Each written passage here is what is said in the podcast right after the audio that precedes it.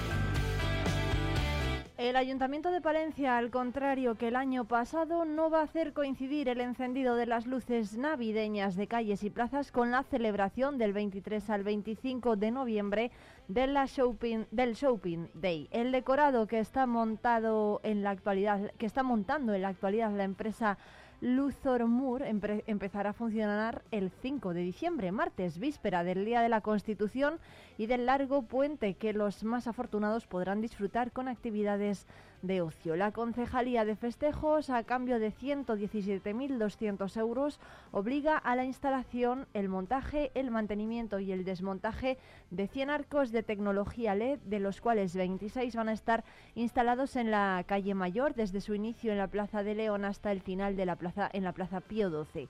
El resto se están colocando en las calles Don Sancho, Calle Burgos, La Cestilla, Patio de Castaño, Barrio Imier, Juana de Castilla, Eduardo Dato, Valentín Calderón, Los Soldados, Empedrada, Mujer Palentina o, San Juan de Dios, entre otras eh, calles.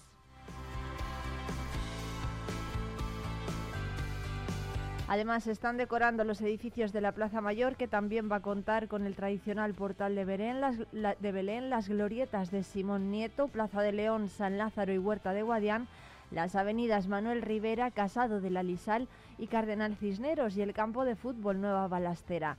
En la misma fecha van a arrancar los viajes del tren neumático navideño, van a continuar con esa iniciativa porque tiene bastante aceptación, según expuso estos días la concejala de Impulso Económico del Consistorio, Judith Castro, antes de destacar que este año como grandes novedades se van a distribuir 500 pases a través de los servicios sociales y habrá un día gratuito a cambio de que los usuarios donen productos para el banco de alimentos.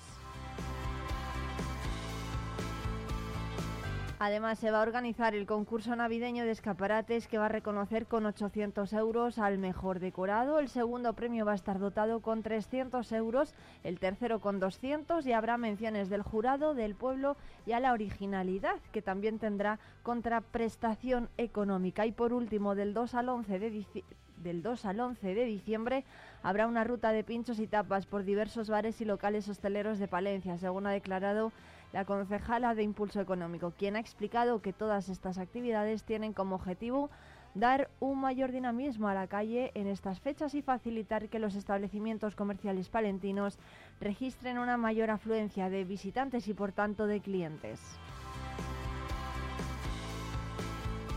Y por otro lado, la ampliación de uno a tres días del Shopping Day es la principal novedad del Black Friday o Viernes Negro en castellano palentino de este año 2023, que va a arrancar el jueves 23 de noviembre y se va a prolongar hasta el sábado 25, según ha explicado Sergio Domínguez, gerente de la Asociación Palencia Abierta, entidad gestora de esta actividad acordada en la Mesa del Comercio y la Hostelería Capitalina. Será, por tanto, una fiesta de las compras más larga de lo habitual, ya que en sus orígenes estadounidenses se limitaba al último viernes de noviembre, o lo que es lo mismo, a la fecha siguiente de la celebración del Día de Acción de Gracias. Los promotores de la campaña aquí en Palencia, que apuestan de nuevo por el lema del Black Friday en Palencia, pues se llama Shopping Day, pretenden en esta fecha tan singular dinamizar el comercio local y mostrar sus ventajas frente a las marcas multinacionales, las compras a través de Internet y en otras ciudades. Para ello plantean tres jornadas con descuentos, promociones y regalos en los pequeños negocios que además aprovecharán la gran campaña que hacen de esta jornada comercial las grandes superficies y los eh, principales grupos textiles para presentar sus productos de cara a la temporada navideña que está a punto de empezar e invitar a todos los vecinos a que el primer sitio donde vayan a buscar sus ofertas sea en Palencia. Además, los negocios participantes en esta iniciativa que van a estar van a estar debidamente identificados con un cartel y decoración especial y van a entregar papeletas a los clientes para que tomen parte en el concurso Compra en Palencia que va a repartir tres vales que ascienden a 600 euros. El primer premio será de 300, el segundo de 200 y el tercero de 100. En cada uno de los boletos aparecerá un código alfanumérico que el comprador deberá introducir en la página web de la campaña shoppingday.com. De esta manera entrará en un sorteo cuyos agraciados se anunciarán el lunes 27 en el ayuntamiento. Los premiados dispondrán de una semana del 27 de noviembre al 4 de diciembre para gastar el cheque regalo en cualquiera de los establecimientos que participan en la actividad.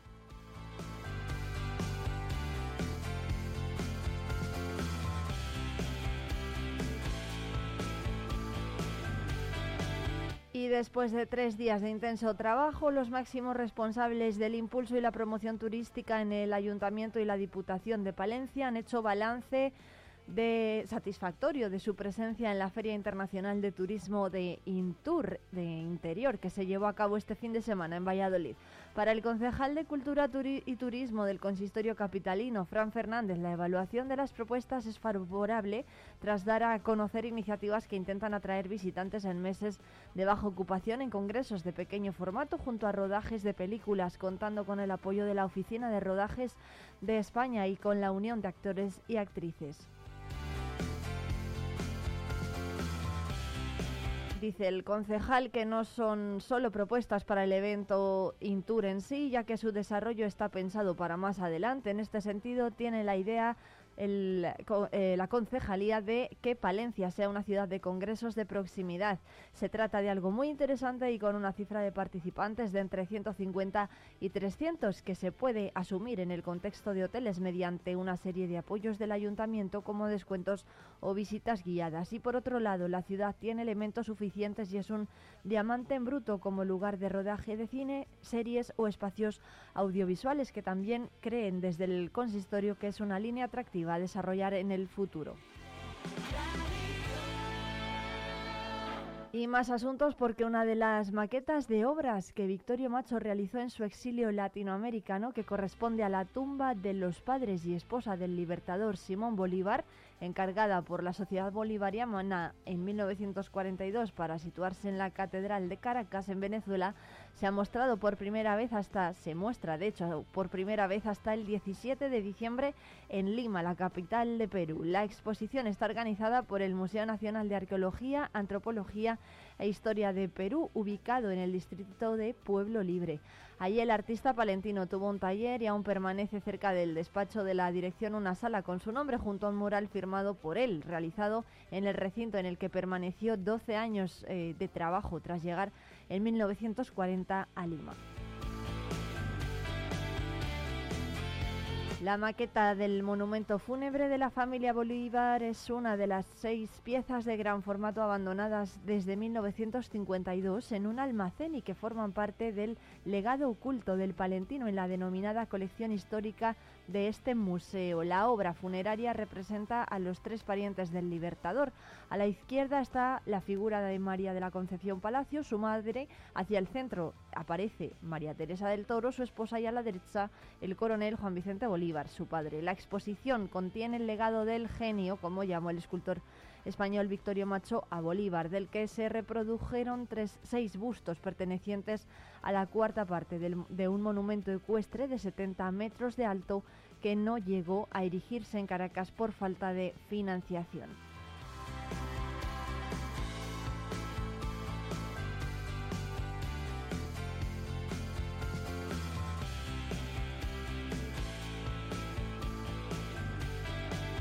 El Thunder Palencia no consiguió encontrar la senda, no consigue encontrar la senda hacia la victoria y sumó este fin de semana su novena derrota del campeonato liguero al caer de forma clara a domicilio ante un Lenovo Tenerife que dominó el marcador y el juego de principio a fin. Los locales firmaron una primera parte brillante desde el perímetro y con eso, más eh, la gran dirección del brasileño Huertas, fue más que suficiente para poner tierra de por medio y asegurarse el triunfo con mucha holgura de salida. Ambos salieron ambiciosos jugando al ataque sin mirar atrás, pero aunque Van der Burst anotó un triple rápido en segundos, muy pronto se pudo observar que jugar a un marcador alto beneficiaba mucho más a los isleños 12 a 6 en menos de 3 minutos y ya eran dos los encestes de tres puntos locales. En el comienzo del tercer periodo se vería un incesante golpe a golpe en el que en, eh, que, en absoluto beneficiaba a los palentinos que terminaban 57 a 40 en el minuto 44 porque los pupilos del mister local seguían haciendo mucho daño desde el perímetro con Huertas mandando a su antojo el panorama no mejoraba en absoluto y el Thunder Palencia no conseguía taponar la sangría de puntos encajados más que en ataque. La mejora fue visible no alcanzaba para competir por el triunfo. Al término 68 a 53 el último y definitivo acto sobró por completo 85 a 63 superado el Ecuador y los isleños terminarían llevándose la victoria con muchísima holgura. A la conclusión 92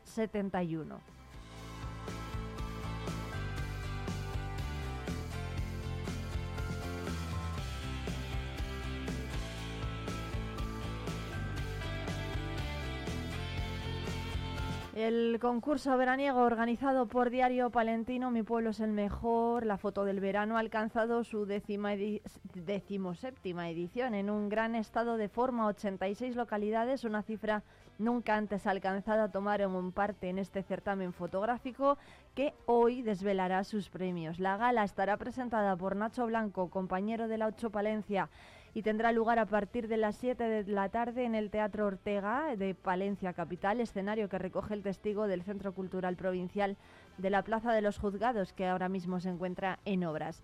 Fiel a su compromiso con el medio rural, el decano de la prensa provincial ha convocado un año más con el patrocinio de la Diputación de Palencia y Supermercados Gadis y la colaboración del canal palentino de Castilla y León Televisión una cita para sacar a relucir la originalidad, el ingenio y la unión de los pueblos. Las instantáneas de los pueblos participantes se publicaron en la contraportada de esta cabecera desde el 1 de julio hasta el 26 de octubre.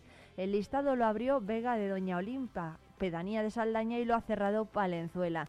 Entre medias, localidades de todas las comarcas presentaron imágenes de todo tipo, como fiestas de disfraces, celebraciones religiosas o lúdicas, recreaciones de estampas del pasado o incluso un homenaje al Zander Palencia por su ascenso a la primera división del baloncesto español. El jurado, formado por la presidenta de la Diputación, Ángeles Armisen, la jefa de prensa de la institución provincial, Rebeca González, el gerente regional de Gadis, José Daniel Posadas, la redactora jefa de Diario Palentino, Carmen Centeno, y el director comercial del rotativo, Ángel Morate, analizaron las 86 imágenes y en primera instancia seleccionaron 12 finalistas. Posteriormente, de esta docena se escogió a la galardonada que recibirá dos premios de 3.000 euros en metálico aportados por la Administración de la calle Burgos y 1.500 euros canjeables en Gadis. Su nombre es secreto hasta la gala de esta tarde, al igual que el de los que recibirán los Accessit de 500 euros aportados por Diario Palentino y por la 8 Palencia. Además, como ya es habitual en esta competición, se sorteará un tercer premio menor de 500 euros entre todos los pueblos que envíen representación al Teatro Ortega. La gala, como decimos, va a comenzar a las 7 de la tarde de hoy y además se va a poder ver íntegramente mañana 21 de noviembre en la 8 Palencia.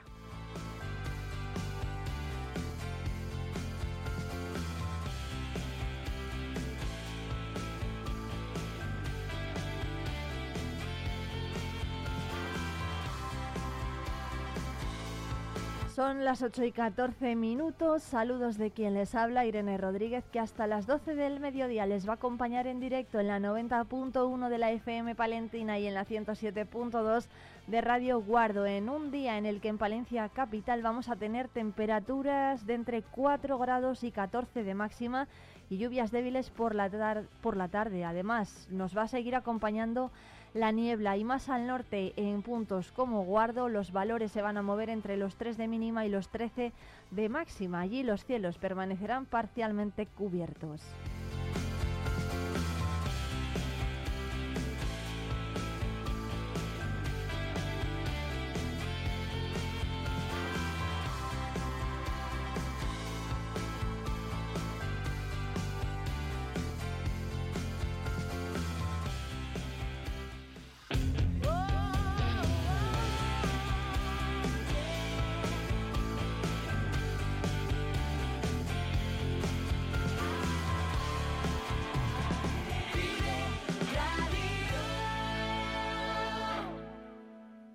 Riesgo Metal, tu taller de carpintería metálica, aluminio y hierro. También automatismos de puertas. Riesgo Metal, en calle de los Bordadores 20, Valencia.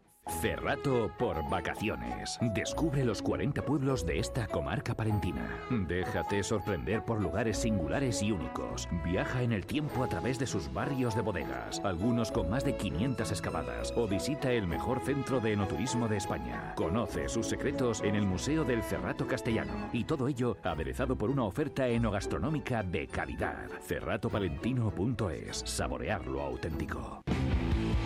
Talleres Multimarca Iván te ofrece la tranquilidad de dejar tu vehículo en manos de profesionales. Si buscas un vehículo de ocasión revisado y certificado, visita nuestra exposición. Talleres Multimarca Iván, en calle Alfareros 8.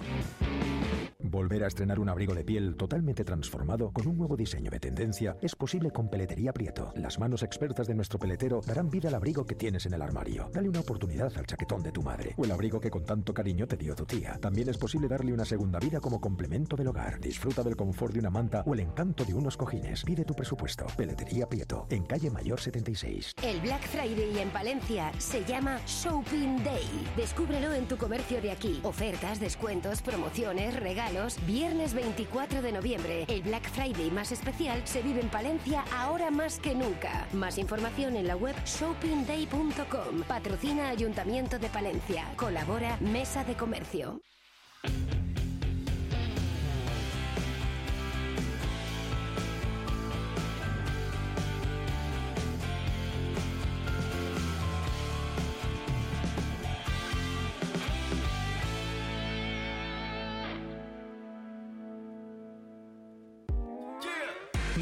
Información con Vive Radio Palencia, con Irene Rodríguez.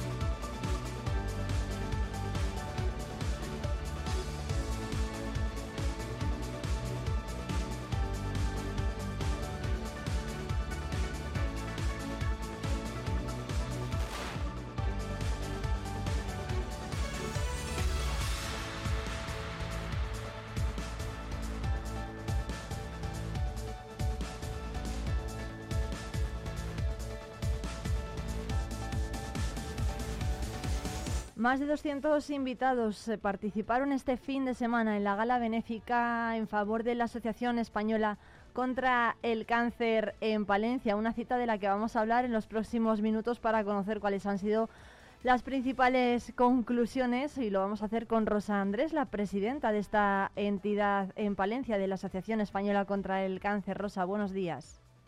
Buenos días, ¿qué tal? Muchas gracias por atendernos, Rosa. Em, lo primero, enhorabuena por su trabajo y cuáles han sido las principales conclusiones de esta cita. ¿Cuánto dinero se espera? No sé si habéis hecho cuentas ya de en la entidad, pero bueno, ¿cuánto, ¿cuántos fondos esperan recaudar con, esta, con este evento?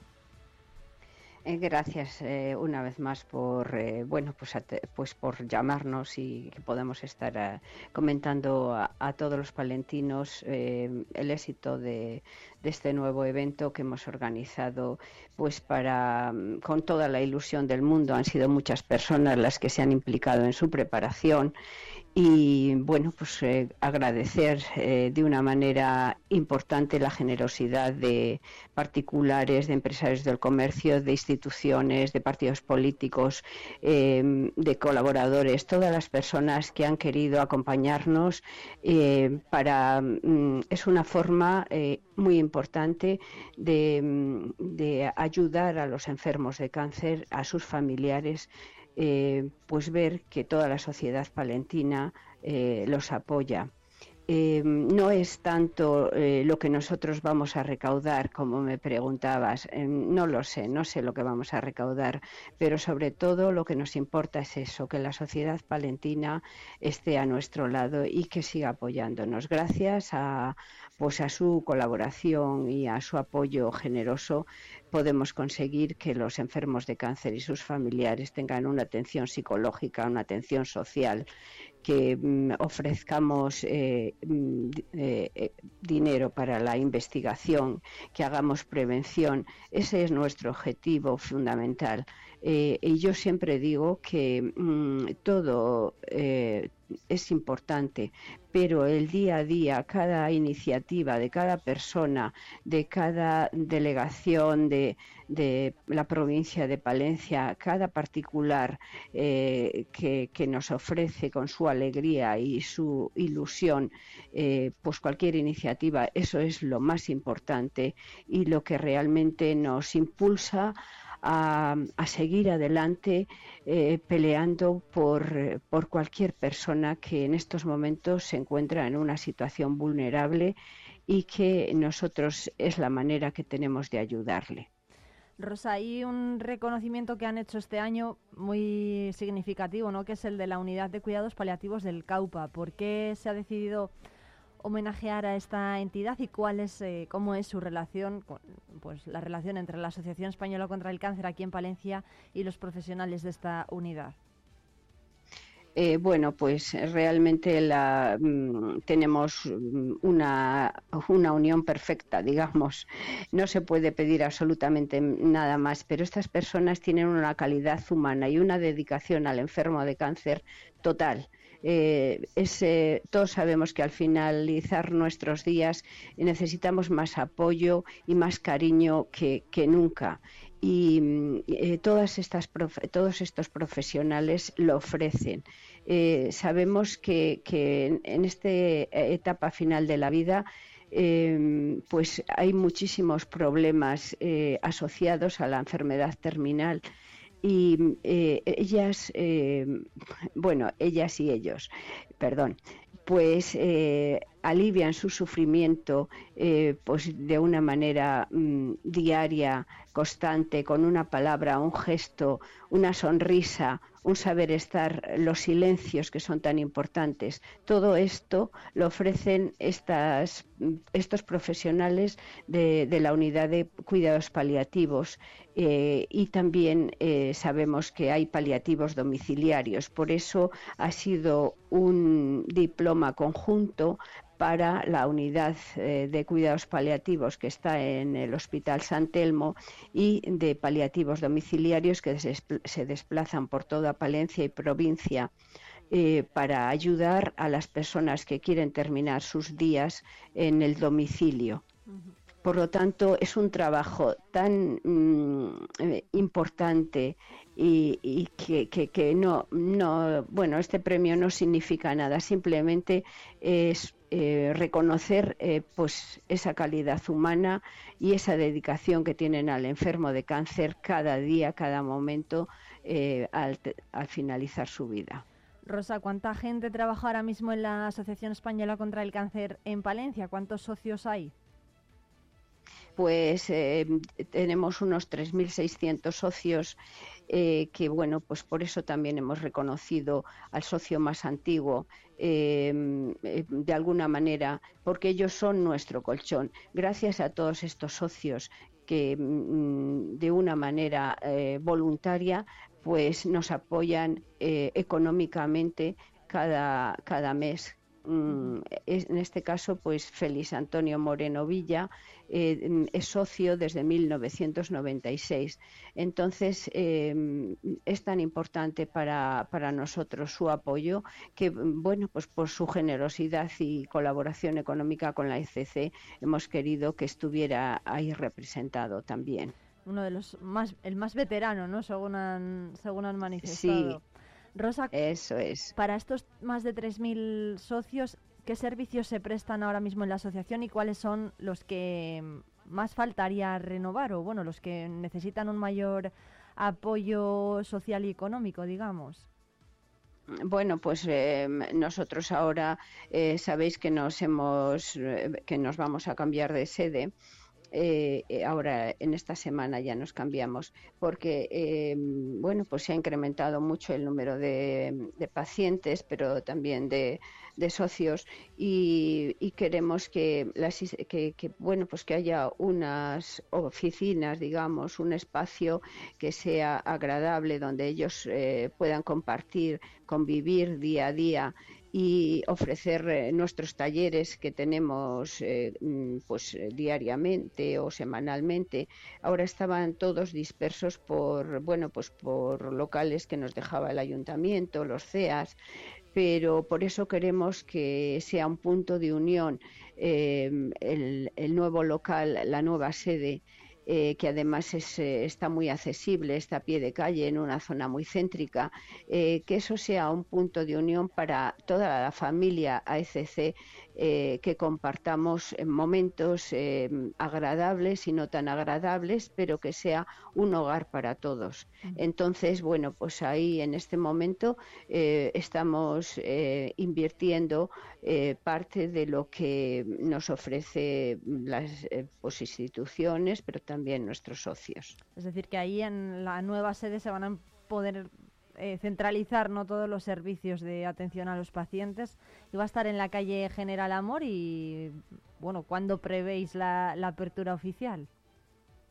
pues eh, nos cambiamos este, esta semana y el día, el lunes, ya vamos a estar, eh, bueno, pues disponibles para que todo el mundo eh, que, que nos necesite pueda acudir a nosotros.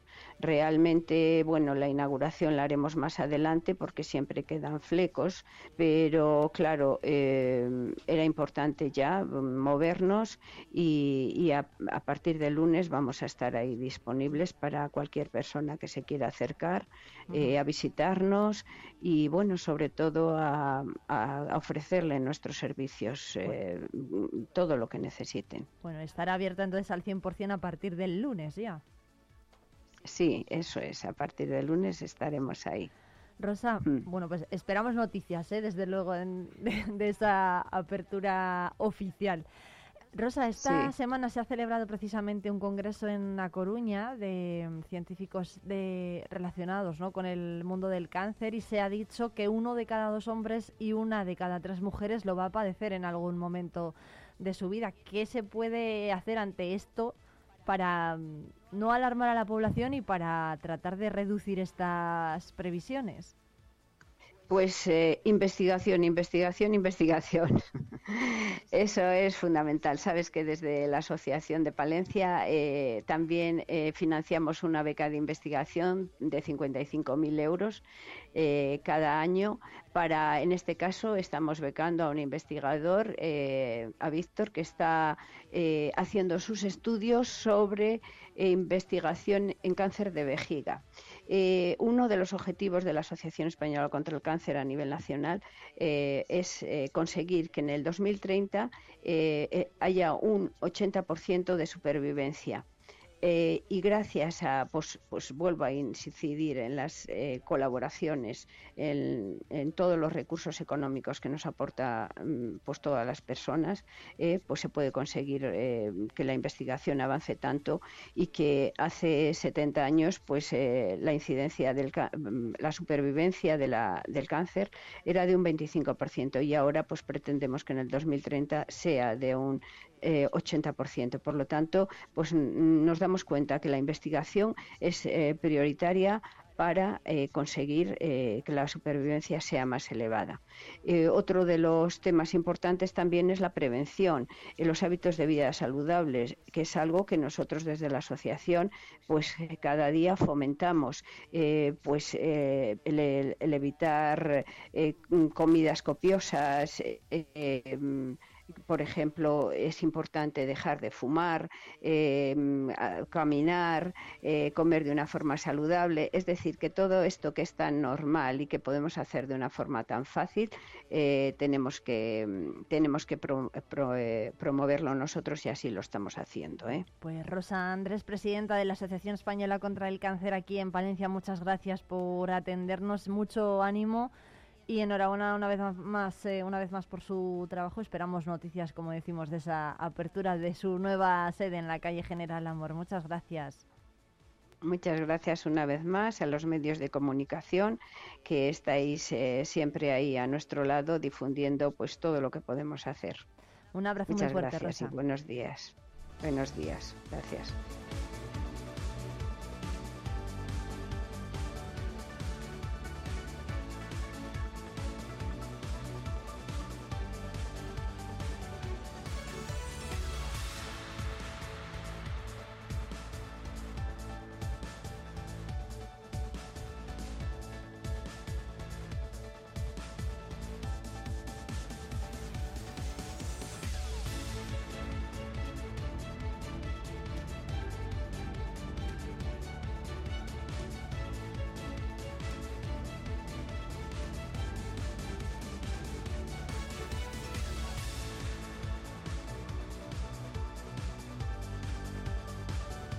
Así llegamos a las 8 y 31 minutos de este lunes 20 de noviembre en el que arrancamos la semana saludando a dos tertulianas ya habituales de, esta, de este espacio. Laura Muiños, ¿qué tal? Buenos días. Hola, buenos días. Muchas gracias por atendernos. Estaba Laura súper atenta ¿eh? a todo lo que nos decía Rosa, que la he visto yo por el rabio del ojo.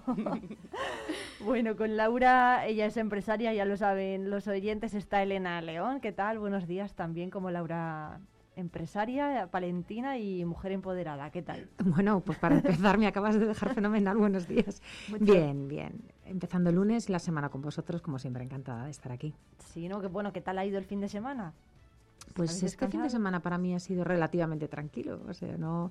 Sabes que siempre te digo que he estado por ahí, que tal. Bueno, pues este fin de semana he estado, he estado en casa, he tenido cumpleaños familiar ah, de mi sobrino, el pequeño, y nada, muy tranquila y disfrutando de Palencia y del buen tiempo que hemos tenido y un aperitivo. Bueno, mucha niebla, ¿eh? Hemos tenido también. Bueno, el domingo sí, ayer ha sido un día complicado. Pero también era muy bonito, ¿eh? Dar un paseo por Palencia con la niebla, el primer día ya de otoño de verdad porque el sábado todavía disfrutábamos de una rara primavera, ¿no? El veroño.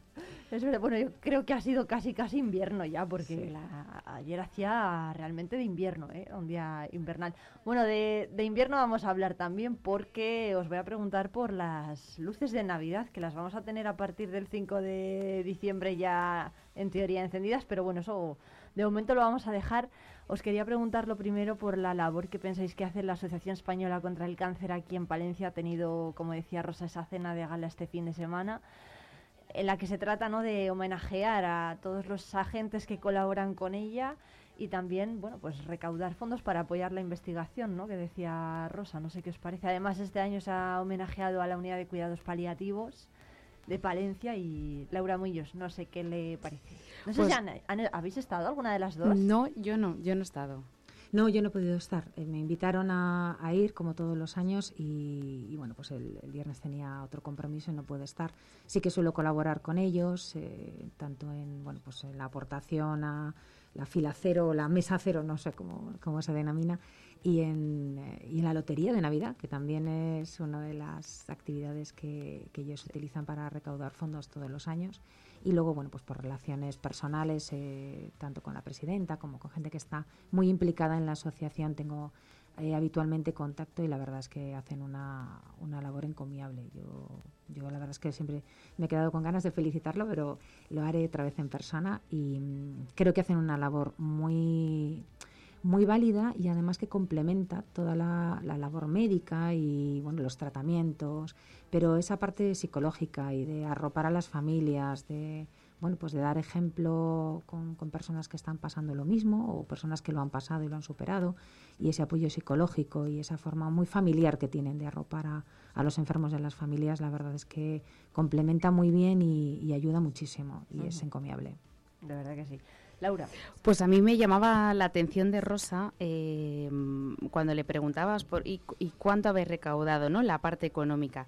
Y es que no ponía no digo o no no es eh, eh, realmente es importante también no pero sobre todo ellos querían pues que fueran arropados que fueran apoyados por la sociedad y eso es algo muy bonito, ¿no? Porque cuando uno tiene esas necesidades es que algo no estamos haciendo bien, ¿no? Cuando ponen en valor vale más un gesto, una sonrisa, una caricia, pues tenemos que trabajarlos eh, trabajarlo entre todos un, un poquito más porque al final em, es un apoyo para la sociedad palentina. Eh, al final van a tener una nueva sede en el centro, o sea, quieren estar cerca de todos los palentinos y nosotros de alguna manera también tenemos que, corresponder.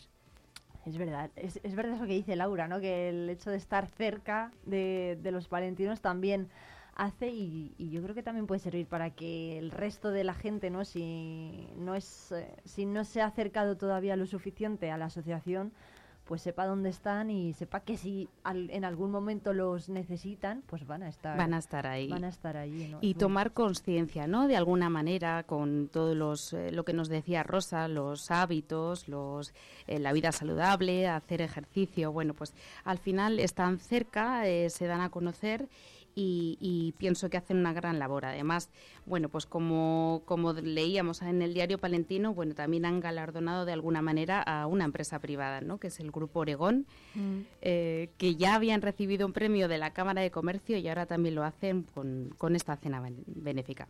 Bueno, pues enhorabuena para, para ellos y ojalá que sigan trabajando mucho y, y mucho mejor si cabe, ¿no? En este en este sentido. Hoy es 20 de noviembre, se celebra el Día de la Infancia y en Castilla y León se está trabajando por una ley nueva que mejore los derechos sociales de niños y de jóvenes. Bueno, ¿qué os parece que se celebre esta jornada, lo primero?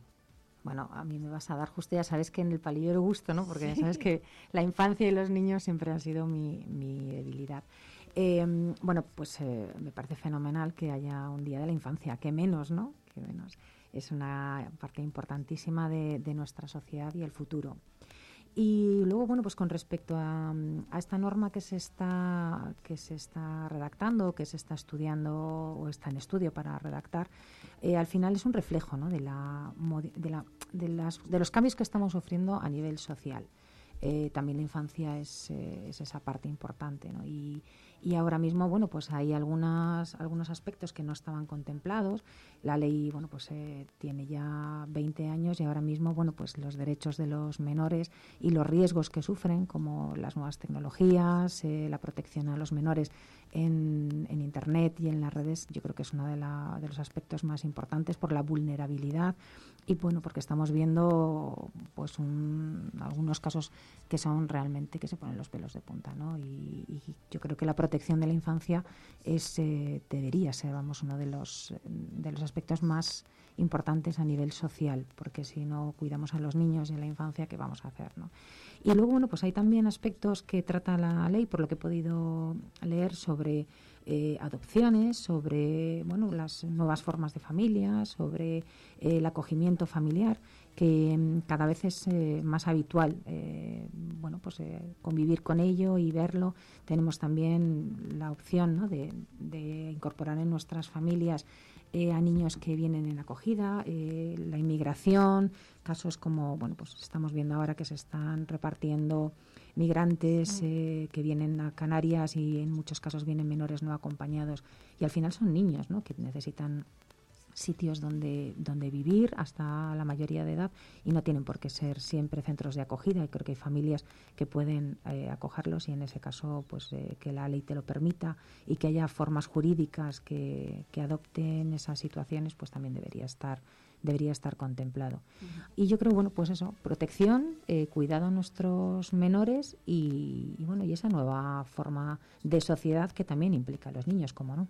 Fíjate, en, Castilla y León solamente en nuestra comunidad hay más de 840, bueno, 847 niños y adolescentes que están en situación de acogida y 62 que todavía están esperando una familia, ¿no? Todo ello, si añadimos la crisis migratoria, que como dice Elena, pues está yendo cada vez eh, a más, pues oye, también es, es necesario. Y hay otro punto que incorpora la ley, que es el de la vigilancia digital, ¿no? El de, bueno, pues la regulación un poco más exhaustiva de todos aquellos contenidos que pueden, a los que pueden acceder. ¿Qué, opináis del acceso a las nuevas tecnologías de los menores? Pues yo tengo dos niños, uno que tiene 14 años y otro tiene 11, y ayer concretamente, en el cumpleaños familiar que te cuento, estaba planteándome, bueno, pues porque el pequeño ya va y viene y esas cosas, eh, hacer deporte, y estaba planteándome pues dar un teléfono móvil, porque yo soy un poco estricta con este tema, y de hecho me decían, tú estás loca, ¿cómo le vas a dejar a un niño tan pequeño y tal un teléfono? Digo, en teoría solo para tenerlo localizado, pero estuvimos debatiendo sobre este tema, ¿no? A, ¿Qué supone que un que un niño tenga un acceso a Internet, cómo debes vigilarlo, eh, lo que te encuentras ahí, los chats famosos de las Play, de todos los eh, dispositivos digitales, que luego al final ahí se, se, incorpora información de adultos y cualquier cosa menos lo que tú crees como padre, ¿no? que, están, que, que tienen acceso.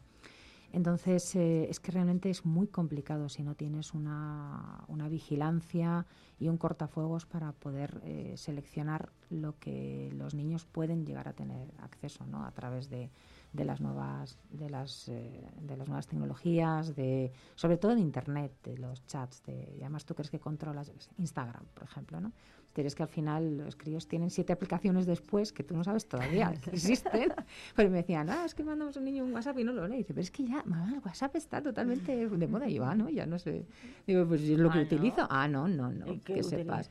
Pues eh, entre ellos se hablan a través de TikTok, de, ah, chat, de, de, otro tipo de aplicaciones. Sí, sí, sí. Se hablan a través de WhatsApp, eh, pero muy poquito. O sea, el WhatsApp ya es una cosa que sepáis que somos muy mayores.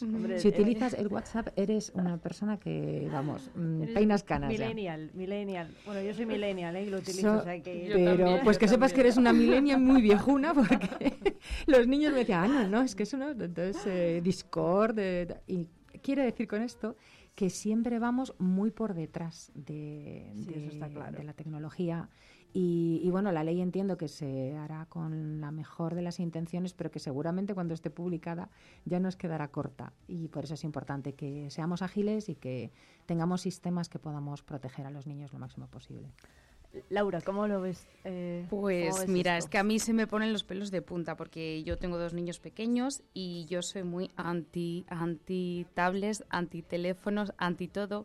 Y claro, en casa tengo la otra parte que me dice, ya, pero es hacia dónde todo va a evolucionar y dónde, hacia dónde tenemos que ir que estoy totalmente de acuerdo, pero hay que hacerlo con un orden, con unas pautas, con una formación, eh, tanto para los niños como para los padres, ¿no? Porque yo me pongo en situación y digo, si es que realmente desconozco, yo no sé, o sea, creo que no sería capaz de explicarle eh, que sí, que no, porque desconozco todos los, eh, bueno, pues lo que decías, ¿no? Ahora es que se, se comunican con TikTok, pero yo digo, ¿pero cómo con TikTok?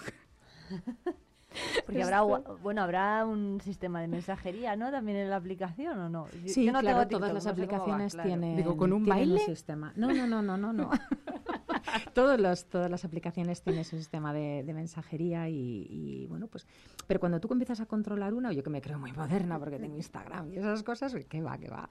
O sea, ya, bueno, lo de TikTok está a la orden del día y, bueno, pues Discord y un montón de aplicaciones que tú no sabes que ya no que no existan, sino que encima se utilizan, porque hablaban de la Play, ¿no? que en mi casa no la hay, porque yo soy también un poco como tú, soy un poco anti estas cosas, y decían, si el problema no son los juegos de, fútbol, el problema es que luego hay un chat del propio juego o del sistema donde bueno se pasan información y ahí claro el acceso es universal y ya no es que te aparezca eh, cómo pasar la pantalla, ¿no? Como es que ahí, bueno, pues hay información y hay adultos que se mezclan con niños.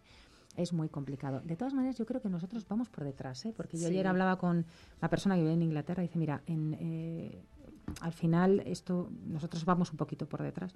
Ahora eh, países mucho más desarrollados con nosotros que han implantado la tecnología en los colegios mucho antes que, se ha hecho en España, eh, la están retirando. De hecho, yo he leído información de colegios que, y de pedagogos y de experimentos que se hicieron en su momento donde desaparecieron los libros físicos y solamente se utilizaban las tablets.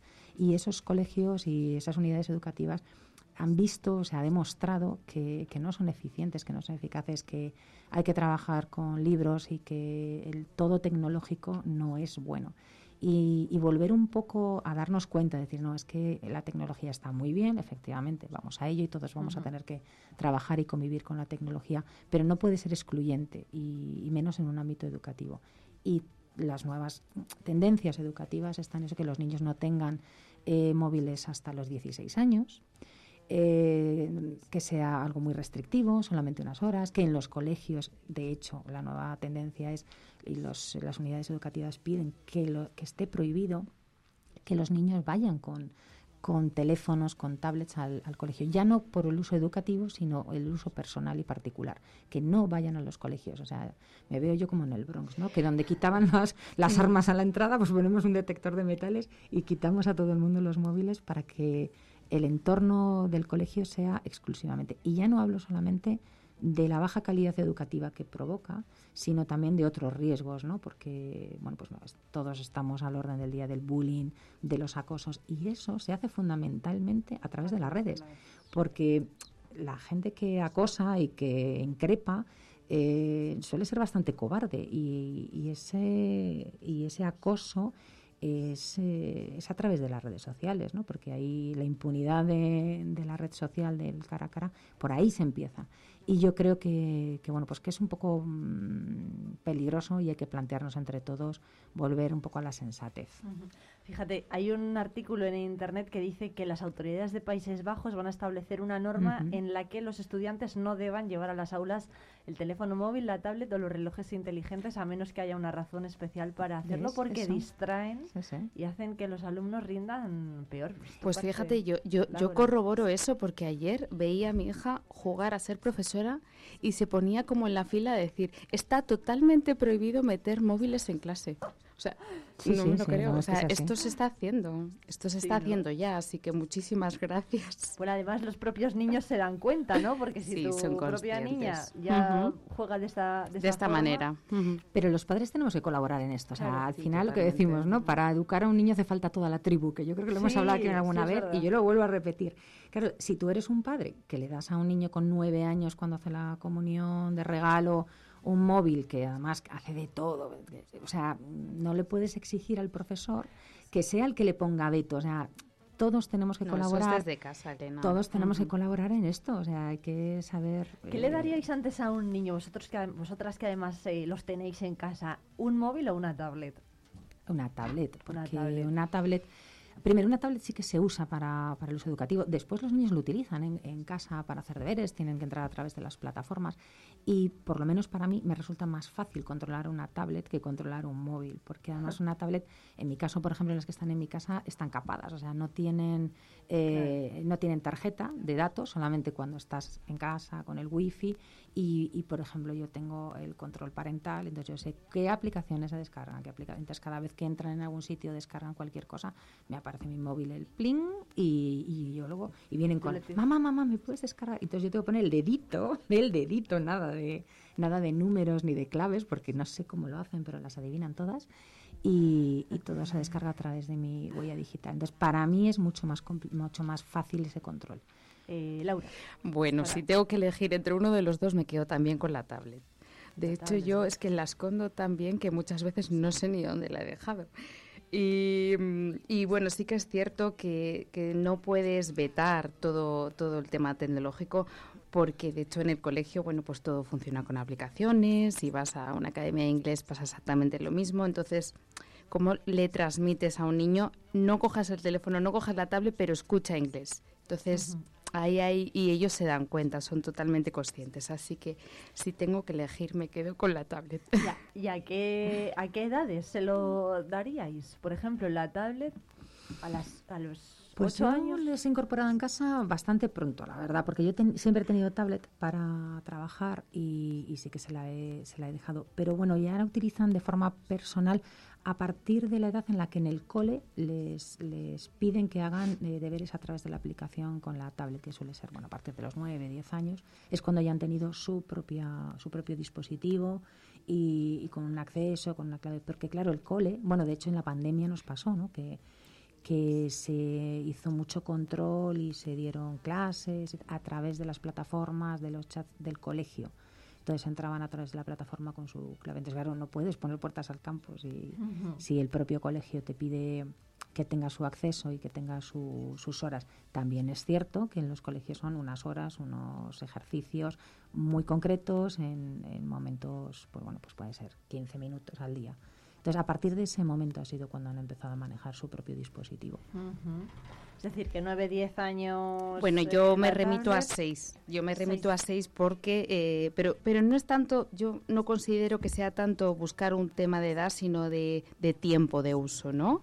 Y de cómo se usa ese dispositivo. Porque claro, si desde los centros, como es normal, eh, ya piden, bueno, pues ver ciertos vídeos, repasar una materia, eh, pero es que eso no lleva más de 10 minutos. O sea que mm, la edad para mí creo que no es tan tan significativa como el tiempo o cómo se use ese dispositivo. Ajá. Bueno, pues eh, oye, habrá opiniones para todos los gustos. Para ¿eh? todos que los sepan los oyentes que nos lo pueden hacer saber también.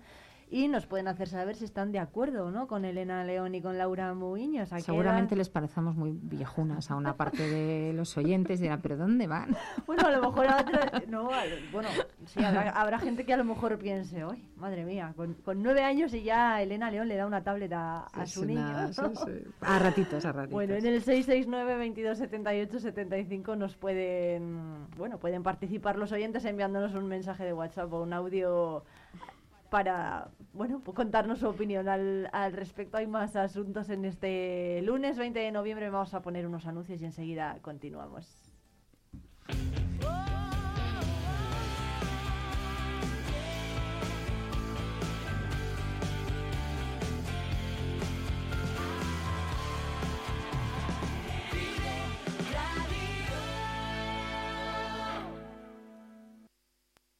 Asaja es la organización profesional líder del sector agrícola y ganadero en Palencia. Te esperamos en nuestras oficinas y en la página web asajapalencia.com. ¿Pensando en una nueva escapada? Tenemos un plan perfecto para ti. Ven a Ampudia, descubre la magia de su castillo, la belleza de su colegiata, el encanto de sus calles porticadas o los tesoros que esconden sus museos. Descansa en sus preciosos alojamientos y deleita tu paladar con la rica gastronomía de sus restaurantes. Escápate, ven a Ampudia, te sorprenderá. Atención agricultor, la red de concesionarios New Holland te trae una oportunidad única en Castilla y León. Del 20 al 26 de noviembre te invitamos a las jornadas de equipos usados de recolección en Grijota, un evento en el que podrás ver en nuestras instalaciones infinidad de máquinas totalmente certificadas y revisadas con todas las garantías. Recuerda, del 20 al 26 de noviembre, jornadas de equipos usados de recolección. Te esperamos en Agroferva, carretera de Carrión, kilómetros 6,3. Entre Vinos te invita a disfrutar de unas navidades repletas de productos de calidad gracias a sus lotes especiales para empresas, clientes, familiares o amigos. Haz ya tu pedido por teléfono en el 979-714-089, en calle Curtidores 12 o a través de nuestra web vinoscongusto.es. Vive la información con Vive Radio Palencia, con Irene Rodríguez.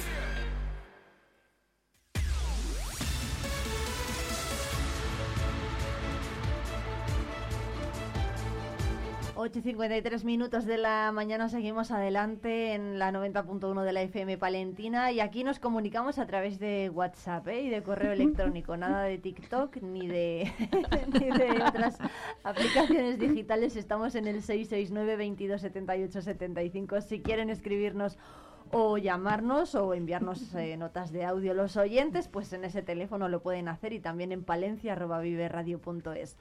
Bueno, les eh, decían Laura Muiños y Elena León, pues lo que opinan ellas de las tablets. Hay otro asunto que también va a dar mucho que hablar estos días, que es el de las luces de Navidad y el Shopping Day, que este año se amplía. Tenemos hasta el, entre el 23 de noviembre y el 25 de noviembre para hacer nuestros primeros encargos, por ejemplo, a los Reyes Magos en el comercio palentino. Laura Muñoz y Elena León van a salir de compras en el Black Friday. Por supuesto. Bueno, Black Friday o Shopping Day. Este por lo menos salir, ¿no? Por lo menos salir porque siempre es un día como de fiesta, ahora ya van a ser tres pero se genera mucho mucha confluencia de gente, música, a mí, a mí la verdad es que mm, me gusta el día. Eh, no sé si me imagino que, que luego todo el tema del consumo eh, se vea favorecido, porque de hecho por eso se hace. Pero bueno, el ambiente y es como que ya va a llegar la Navidad, ¿no? Cuando llega el shopping day es como que la Navidad está cerca.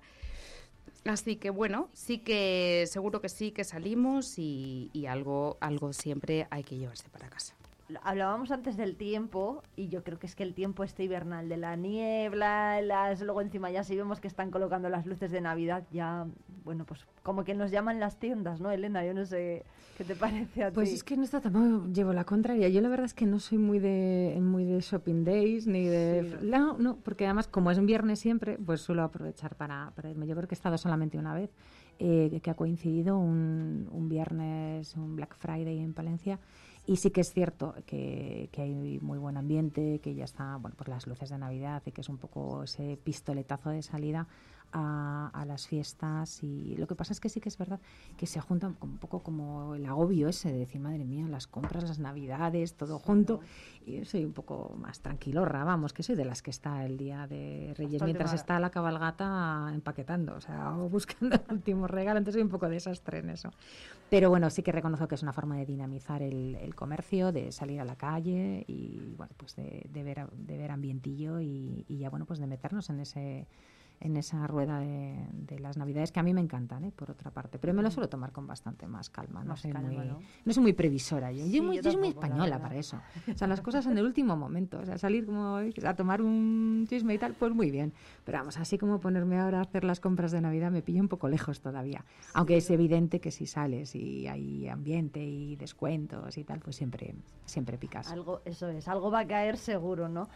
Mm, bueno, hay gente que, que sí que es eh, previsora. El año pasado, de hecho, pues eh, se fue muy previsora aquí en el Ayuntamiento de Palencia porque las luces se debieron encender, corregidme porque yo no estaba aquí, el, eh, pues coincidiendo con, la, con, estos días, ¿no? con el coincidiendo con estas fechas. Y este año se van a encender las luces el 5 de, de diciembre. Que, que, ya está bien, ¿no? O sea, yo creo que me parece que es un poco tarde, ¿no? El 5, de diciembre. De diciembre. Jolín. Bueno, yo creo que coincide con el puente, ¿no? Y en muchas ciudades también es así, también funcionan de esta manera, que con el puente, bueno, pues es da, el pistoletazo de salida de, la Navidad. Ah, yo creo que precisamente lo encienden antes, ya en muchos sitios. Sí, sí, mucho antes. De hecho, yo ya he visto esta semana en alguna ciudad que ya estaban con los encendidos los primeros, ¿eh? que ya me parece un poco, un poco tempranero. Pero, por ejemplo, yo siempre que he pasado, bueno, por un tema familiar, el puente de diciembre en Londres, que a mí me parece que es la Navidad más bonita del mundo. Y bueno, vamos, esto ya a finales de noviembre ya están encendidas las luces y ese ambiente prenavideño. Es cierto que para ellos la Navidad eh, termina el día 1, no después de mm, Reyes como nosotros. Pero a mí a lo mejor me parece que del puente de diciembre, pues, por lo menos el día 1 o así, me parece un, poco, un pelín tarde, ¿eh? sinceramente. Más que nada porque al final en todos los sitios ya están las luces navideñas. En Madrid yo esta semana pasada ya las he visto colocadas, creo que encendidas todavía no, pero fui por trabajo y ya estaban colocadas en todos los sitios. O sea que bueno, no sé, me parece que vale, en, Vigo nos vale este para viernes, pasar. el 24 este de ¿Ves? Es que yo digo, sí que siempre son por estas fechas. Bueno, al final yo creo que va a ser, Vigo va a ser quien va a dar el, en, en España. En España es el pistoletazo de salida, es como el encendido en Nueva York, ¿no? Si, si se enciende el árbol del Rockefeller Center, pues ya es Navidad. pues si se enciende el árbol de Navidad de, de Vigo, que la verdad es que es, es impresionante cómo, cómo, ponen, cómo ponen vivo de luces. De hecho, es un atractivo turístico. Yo que voy por trabajo, o sea, en estas fechas ya digo, ya no voy porque no encuentras hoteles, todo es súper caro. Y hay un, o sea, vamos, menos para trabajar se puede ir a Vigo para cualquier cosa, porque hay un ambiente maravilloso. Pero ganas de trabajar no te da, desde luego. Desde luego que sí, yo sí que he ido, ¿eh? A ver de propio las luces de, de. Vigo y a mí Sí. me parece, pues hombre, no sé, igual es como un poco demasiado. excesivo, un poco excesivo. No, no. Valencia está muy bien. en ese Ah, Para mí es un poco too much, demasiado colorín, pero bueno, Sí, oye, ¿no? para gustos los colores, de hecho, tiene muchísimo atractivo, o sea que... Bueno, pues eh, oye, por cierto, estamos de gala, lo sabéis, ¿no? Esta Sí. casa se va de gala esta tarde. eh, la gala de Mi Pueblo es el Mejor, la foto del verano, se celebra hoy a las 7. Hay 86 pueblos que han participado. Bueno, ¿qué os parece? Ya casi casi son las 9, así que nada, una pincelada cada una y nos vamos. Pues mira, eh, a mí me parece fenomenal porque además cada vez eh, colabora más localidades, ¿no? Participan en el concurso.